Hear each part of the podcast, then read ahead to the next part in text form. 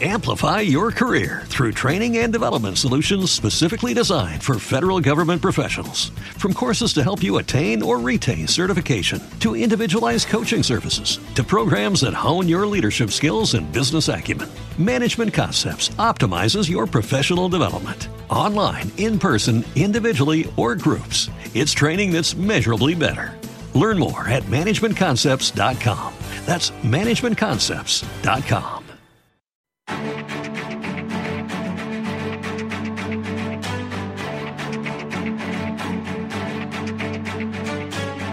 Capital Intereconomía, el consultorio.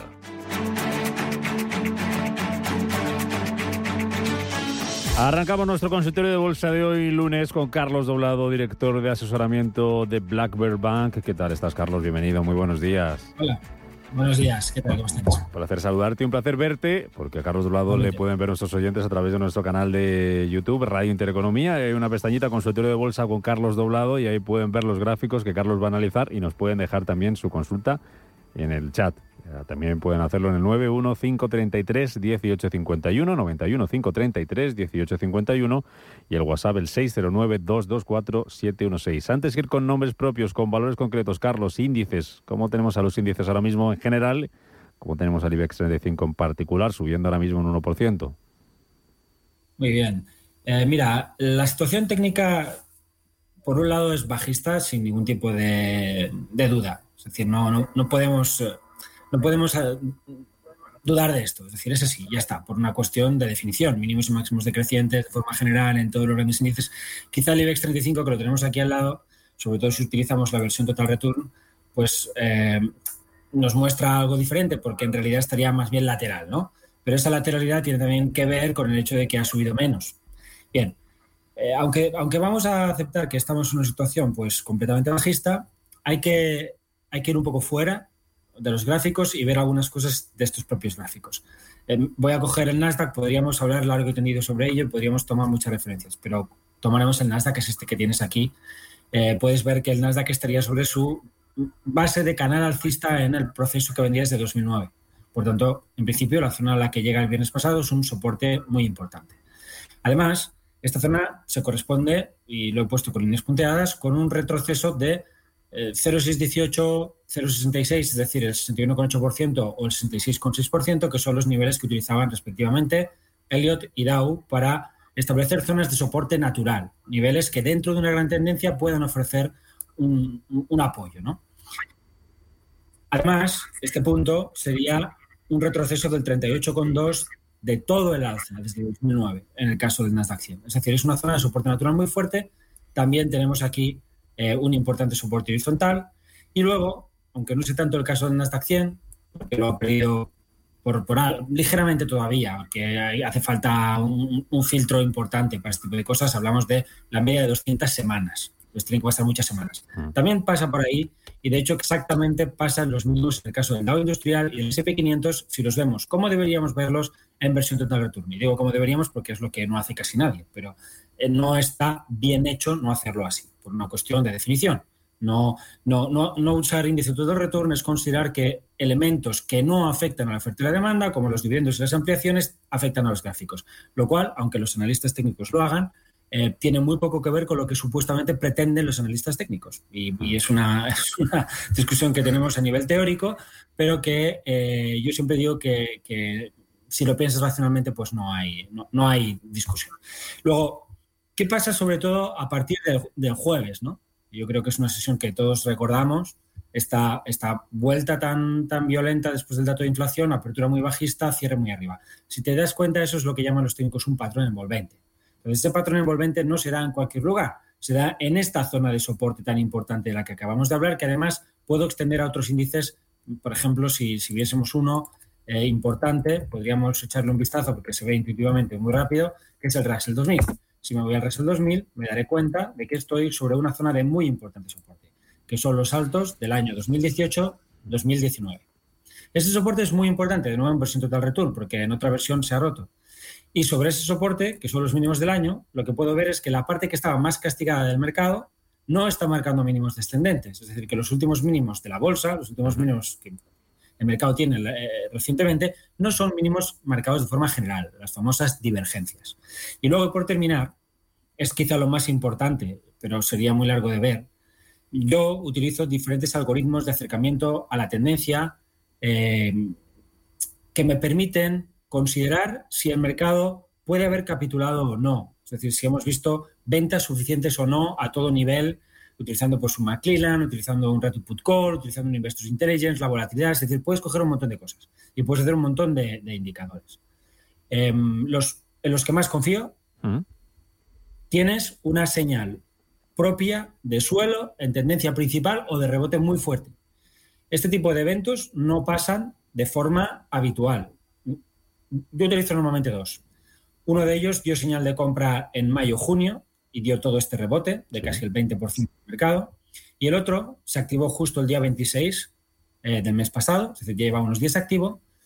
No se ha activado en todo lo que es este año y no se había activado desde marzo de 2020. Es, un, es, una, es algo que puedes ver que se activa em, desde 1970 en todos los grandes suelos del mercado, sin excepción, en todos. Ahora eso también está sobre la mesa. ¿Puede fallar? Puede fallar. Por ejemplo, falló en el año 2001. En el año 2001 aparece, el mercado rebota y luego tienes una caída del 20% o del 30%. Pero te da un contexto que te invita a dudar de la tendencia bajista. Dudar. Y poco a poco iremos viendo si eso deriva en algo más importante. ¿Cuándo habría derivado en algo importante, por ejemplo, en el caso del IBEX 35, ¿no? que, que es un poco a lo mejor lo que le preocupa más a nuestros oyentes? Pues en el caso de que marquemos máximos por encima de los altos de octubre. Este es un gráfico del IBEX 35 en versión total return. Si nos movemos por encima de esas dos sesiones de fuerte alza que tuvimos en los primeros días de octubre, tendríamos una figura de vuelta en precio. Vamos a las consultas, Carlos. Ahí sí que vamos a tener que ir rapidito, que nos, nos acumulan. Empezamos con una llamada de Zaragoza. José Pedro, ¿qué tal? Buenos días. Hola, buenos días. Muchas gracias por llamarme. Y gracias por sus excelentes enseñanzas y consejos.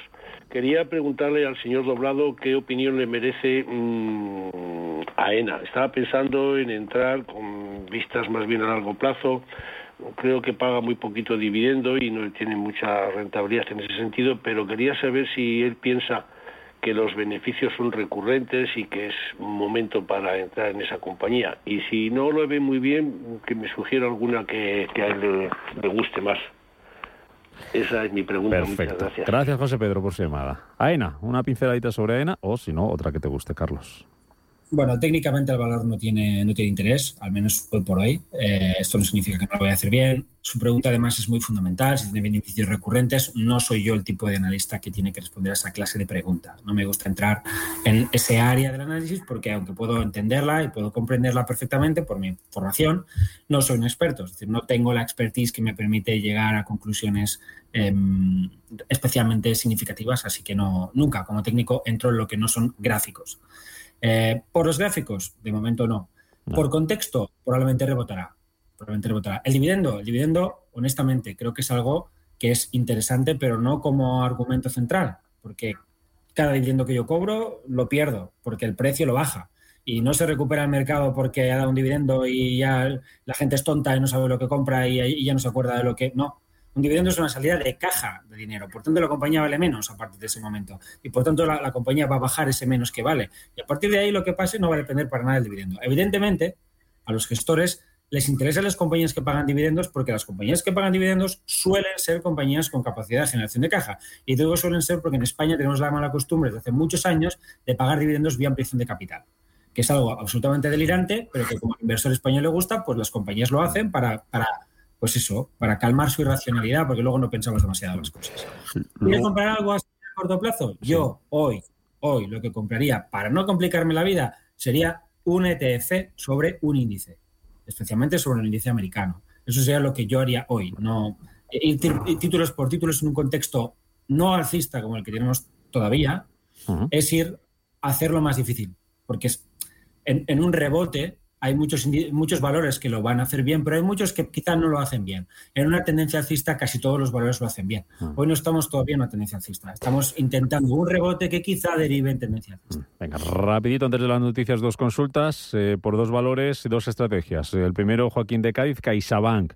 Quisiera saber un punto de salida en CaixaBank, ya que tengo leves ganancias. Y eh, otro oyente, si lo puedes dar, estrategia en Covestro, del DAX eh, está comprado a 32 euros. Así que venga, en un minutito y poco que nos vamos a las noticias. Eh, CaixaBank y Covestro, a ver qué le decimos. Covestro, si, me va recordar el ticker de CaixaBank, que no, no lo sé. Un segundo, que te lo veo por aquí. CaixaBank, CABK. CABK. Y el de Covestro, 1COV. 1COV de Covestro. Bueno, ahí tenemos a CaixaBank y a Covestro. Eh, CaixaBank lo ha, hecho, lo ha hecho muy bien como Bank Inter, eh, dentro de lo que sería el, sector financiero español, ha brillado. Tiene este patrón aquí muy importante de, vuelta a tendencia principal o de continuidad en tendencia principal. A mí me parece que el, sector eh, bancario en general ha alcanzado buenos soportes, que estos buenos soportes en un buen contexto deberían permitir un, un movimiento importante y, por tanto, que al menos debería acercarse hacia la zona de 4, 3,90 quizá.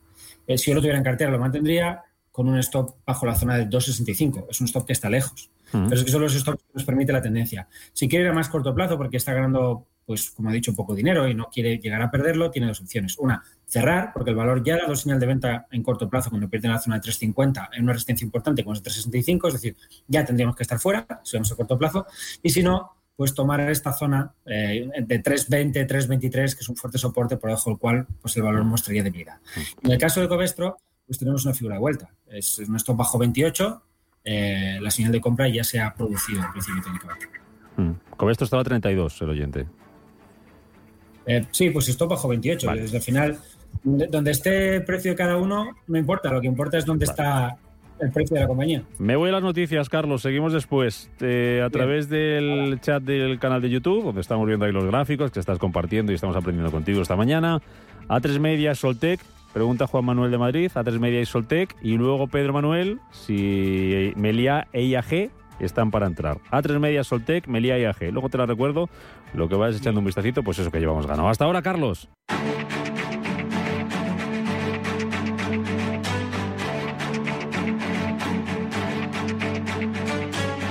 Capital Intereconomía, el consultorio.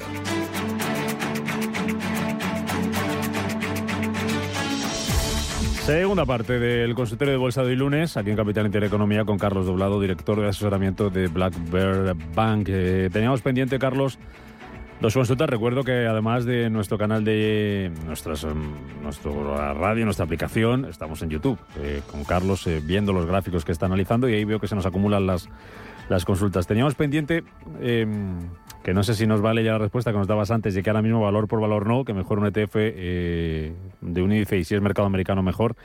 Eh, entrar ahora mismo en dos compañías como IAG o Melia, mm, que pregunta Pedro Manuel, entiendo que no, ¿no, Carlos? Bueno, eh, cuando digo mejor, es que es mi preferencia. Obviamente hay otras opciones peores, en mi opinión, pero ah. se, pueden, considerar, ¿no? si, te parece, empezamos por Soltec y por E3 Media. Media, vale que son las que tengo en pantalla. Eh, como puedes ver, Soltec está en una gran tendencia bajista, eh, hoy incluso pues prácticamente no rebota. Eh, tiene, tiene, aquí un doble top confirmado en la zona de 5, un doble top que ha, que ha, desarrollado su objetivo mínimo teórico, pero que bueno, no tiene en principio soporte hasta la zona del 3.40. No quiere decir que tengamos que llegar ahí, pero desde luego, en principio, ese es el primer nivel de soporte. Y figura de vuelta, cambio de tendencia, como le quieras llamar, hmm. hoy por hoy no hay superar la zona de máximos ese patrón de doble techo es la zona 5,90. Es decir, todo lo que se aprecia por debajo de 5,90 nos mantiene dentro de esta gran tendencia bajista y, por tanto, en mi opinión, pues por aquí no hay que ir. Hay cosas más, más fiables. Eh, a 3 media, pues viene a ser algo parecido. Tiene un proceso correctivo fuerte, la ruptura hace pues algunos meses de la zona 3,10 debilita claramente el intento de reestructuración, de recuperación, porque esto es llover sobre mojado, ¿no? Es decir, la Antena 3 viene en un mercado pues lateral desde su salida a bolsa en el año 2004, es decir, no, se habría ganado absolutamente ni un céntimo, incluyendo todo el dividendo que ha pagado la compañía desde entonces, que es de las que paga y paga bien, porque si no haces esa inclusión, pues la pérdida es enorme. Bueno, eso que nos deja ante, un negocio que evidentemente pues, es un negocio cíclico, que no, que no, no, es para un inversor que no entienda de momentum y ahí no habría que estar bajo ningún concepto. Eh, ¿Quieres entrar por un tema de momentum? Vale, pues espérate que mejore la tendencia. ¿Cuándo puede mejorar esa tendencia? Y ya veremos si eso te lleva más o menos lejos, que no, yo creo que no hay nadie que lo sepa. Pues hay que superar la zona del 2,72. Si mm. cerramos por encima del 2,72 sin perder primero la zona de 2,50 con, con fuerza, pues, pues mejoraría y podríamos tomar una posición tomando como referencia stop loss ese 250. En cuanto a Melia, que me la sé memoria, te digo que no, porque, porque está técnicamente muy mal. Y la otra que me comentabas era IAG. IAG. IAG ha mejorado eh, claramente en las últimas sesiones y ahí sí hay argumentos para tomar posiciones. Pero eh, el valor se ha ido un poquito. Yo creo que ya, ya habría que estar dentro, pero hay cierta mejora y eso mejora desde un soporte muy importante, tanto en el, caso español como sobre todo en el caso de la cotización en Londres, coincide con los mínimos del año 2020. Entonces, bueno, tomar posiciones con un stop bajo la zona de mínimos, que es el 0,97, puede tener sentido, pero hay que darse cuenta dónde está ahora el valor, está en 1,30. Pues mm. tomamos una posición en 1,30 con un stop por debajo de 0,97 porque no hay otro, y cuando digo no hay otro es que no hay ninguno, todo lo demás es inventárselos, jugar a la ruleta, pues mm, te pone en una situación de comprar un valor que tampoco tiene un un gran aspecto de largo plazo en el que tienes que asumir un stop del 30%. Si estás dispuesto a perder el 30%, adelante. Eh, pero en ese caso, tendrías que pensar en trabajar la posición en muy, en muy, en un proceso de, orden muy superior. Y por tanto, cualquier posición que tomes ahora, pensando en liquidar si pierdes en la zona del 0,97, tiene que tener como objetivo llevar esa posición hacia la zona del 2,53 todo lo que no sea eso, en mm. términos de ecuación de beneficio, no compensaría. No, estaría bien desde el punto de vista del manual, vamos a decirlo así. A través del WhatsApp, Carlos, nos preguntan por IAG, que ya lo analizábamos, Santander e Inditex. Voy a largo. ¿En qué proporción lo compraría? Eh, Santander e Inditex. Y por Inditex también nos preguntaba, lo tengo por aquí, Ricardo Romero, a través de nuestro canal de, de YouTube. Los dos valores han intentado establecer soportes importantes últimamente. Inditex lleva ya algunos meses dejando mínimos ascendentes. Esto ya es una mejora técnica, aunque es una mejora todavía pequeña. De todos modos, tenemos un stop muy claro. La zona 270 tendría que considerarse un stop operativamente sí o sí. Y a nivel de punto por encima del cual tengo una mejora técnica, pues superando medio 200 sesiones y primera resistencia, el 23-25, tendría una figura de vuelta tipo doble suelo, en este caso una figura si quieres de continuidad, porque los mismos vienen ascendiendo. Entonces, la estrategia es esperar y comprar superar 23 eh, con, con, 25 en cierre. Y en el caso del Santander, que aquí lo vemos en semanas, si nos vamos a días, decía antes, el sector lo está haciendo bastante bien, mantiene este soporte que es importante en corto plazo, pero también lo es más allá del corto plazo. Si tomamos el, el gráfico con más, con más tiempo, veremos que por ahí los precios tienen un soporte descendente muy importante que estaría de alguna manera acotando toda esta gran corrección. Y podemos ver también que esos mínimos coinciden con esta zona de mínimos del año 2021, resistencia en el año 2020. Es decir, esta es una, esto es un nivel, el, 2, el 225, 240, de fuerte significado técnico. Lo que pasa ahí, por tanto, tiene más importancia. Cuando el banco da una señal de compra, por decirlo así, pues con la ruptura del 268, vamos a decir, 2 si somos capaces de superar 270, tenemos una formación de vuelta y bueno, con un stop bajo 230, yo creo que habría que ir hasta ahí, pues podríamos, podríamos pensar en que se abre un periodo de recuperación que podría devolver al precio a la zona de altos del 340 y por qué no más allá. Al final, el, sector financiero, pues dentro de lo que cabe, es un sector pues que podría estar eh, brillando de alguna manera en un contexto alcista por, pues bueno, por estos tipos de interés. Nos piden si puedes dar los tickers de los gráficos total return de los índices que has hablado al principio. Dow Jones sobre todo. El Dow Jones tiene, bueno, depende de las plataformas, pero en principio es, es eh, una I a veces, una I con un guion, y si no, DJI, eh, que sería Dow Jones Industrial TR, o sea, DJI TR. El SP500, por ejemplo, es SP500TR. En el caso del IBEX es, es eh, IBDIV, es decir, cada, hmm. si, se va a Google y pone Dow Jones Industrial Total Return, mm, IBEX 35 Total Return, eh, lo que sea Total Return, pues encontrará que cada plataforma puede tener un ticket diferente. Saludo a un tocayo tuyo, Carlos, que está al otro lado del teléfono. Carlos, buenos días. Hola, muy buenos días. Eh, yo me parece que el otro día le entendí a Carlos que esperaba buenas sorpresas en Telefónica.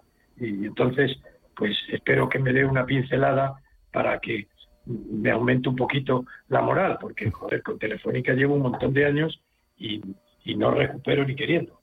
A ver qué me dice. Enhorabuena por el programa. Gracias, Carlos, por llamarnos. ¿Levantamos la moral a la tropa con Telefónica o qué? ¿Qué hacemos, Carlos?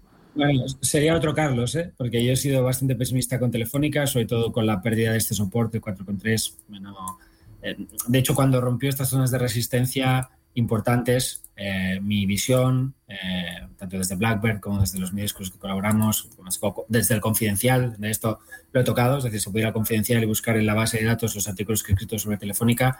Mi argumento en todo este tiempo ha sido que el sector eh, tiene un problema importante, técnico, desde hace meses, que es esta super resistencia en versión total return, porque en una versión pre-return no la vamos a ver. Pero en versión total return tenemos esa zona de muy importante resistencia desde hace meses y en esta ruptura de Telefónica al alza lo que no teníamos era la ruptura del sector. Y lo que he estado diciendo yo es no me creo la ruptura de Telefónica sin que el sector rompa. Y al final, pues esto pues un poco ha, ha sido puesto en valor. ¿Qué tenemos ahora en el sector? Pues tenemos deterioro tenemos deterioro. Últimamente hemos perdido un soporte importante.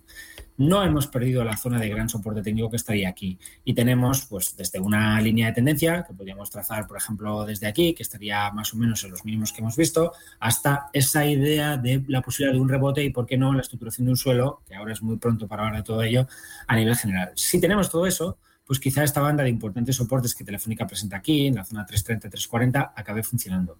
Pero desde luego no es donde yo estaría buscando ni donde, donde yo tendría posiciones. Mm. Primero porque es un valor, ya lo decía antes. Segundo porque es un valor que lo hace bastante mal en los últimos meses. Bueno, el chorreo bajista de los últimos meses es, es de nota, sobre todo teniendo en cuenta el intento serio de reestructuración en proceso de fondo que tuvo con la superación de 4, un proceso que, como decía, nunca vino confirmado por el lado de ese. Venga, vamos con un audio. Buenos días, llamaba para el consultorio de bolsa. Quisiera su opinión acerca de Bank Inter y CaixaBank para entrada a corto o medio plazo. Gracias. Nos quedamos, si te parece, con Bank Inter, Carlos, que ya nos contabas algo antes sobre CaixaBank. Antes, de CaixaBank hemos hablado antes. Bueno, Bank Inter es un, es un valor que, aunque la gente pues a lo mejor no lo tenga muy claro, está en su máximo histórico no, pero si yo he visto Bank Inter en 8 euros, sí, claro, ¿y cuántos dividendos te ha pagado desde entonces? Pues muchos. Entonces, si esos dividendos están en tu bolsillo, los has podido reinvertir en Bank Inter o a otra cosa, lo que no es lógico es que no lo tengas presente. Em, si yo considerara que todo ese dividendo que ha pagado Bank Inter lo reinvirtiera en el propio Bank Inter, es decir, que fuera un script, por ejemplo, que muchas veces es lo que pasa, pues Bank Inter está en una zona de muy fuerte resistencia. Ahora bien, el sector lo hace relativamente bien, el valor lo hace mucho mejor que el sector, es pura fuerza relativa y no muestra ningún tipo de debilidad. ¿Cuándo tendría debilidad en corto plazo Bank Inter? Pues en el caso de perder la zona del 5,6. Si caemos por debajo de ahí en cierres, tendríamos una primera señal de alerta. ¿Cuándo tendríamos algo ya problemático? Pues en tendencia, pues por debajo de la zona del 4,5 y sobre todo por debajo de la zona de 4. Todo lo que no sea por esos niveles es mantener una tendencia alcista impecable. Y uno tiene que saber a lo que se dedica. ¿Me dedico al corto plazo? La referencia es 5,60. ¿Me dedico al medio plazo? Pues la referencia está entre el 4 y 4,50. ¿Me dedico a largo plazo? Pues entonces la, referencia, como suele pasar, está súper lejos, te tienes que ir a los máximos del 2020. ¿Por qué? Porque mientras no pierdes los mínimos, en el largo plazo es alcista. Venga, muy rapidito terminamos con JP Morgan. Pregunta Fausto a través de YouTube. Eh, sí, eh, la ves, que dice, la veo en un canal bajista que podría estar intentando romper. ¿Cómo lo ves, JP Morgan? Eh, pues ahí tenemos a JP Morgan. Estaría en un canal. Yo pienso que el canal ya se habría roto, lo cual no significa que por eso tengas un, proceso alcista. Podemos ver aquí eh, un canal que se rompe al alza y los precios se vienen abajo. Si romper un canal no deja de ser romper una línea que yo he puesto a mano alzada. Em, lo que tenemos ahora es un mejor contexto en potencia, que eso no lo hemos tenido antes. Y en ese sentido, eh, la, por ejemplo, la sesión del, viernes pues fue también envolvente, muy importante. Y yo sí diría que el valor está intentando eh, establecer un suelo. Lo que tengo claro es dónde está mi stop, que es el en 102. Carlos Doblado, gracias como siempre por estar con nosotros y por ayudar a nuestros oyentes en este lunes eh, para arrancar la semana con esa preocupación que tenemos ahí a ver qué hacemos con nuestros dineros, nuestras inversiones. Carlos, un placer como siempre. Cuídate mucho. Realmente. Gracias. Amplify your career through training and development solutions specifically designed for federal government professionals. From courses to help you attain or retain certification, to individualized coaching services, to programs that hone your leadership skills and business acumen, Management Concepts optimizes your professional development. Online, in person, individually, or groups, it's training that's measurably better. Learn more at managementconcepts.com. That's managementconcepts.com.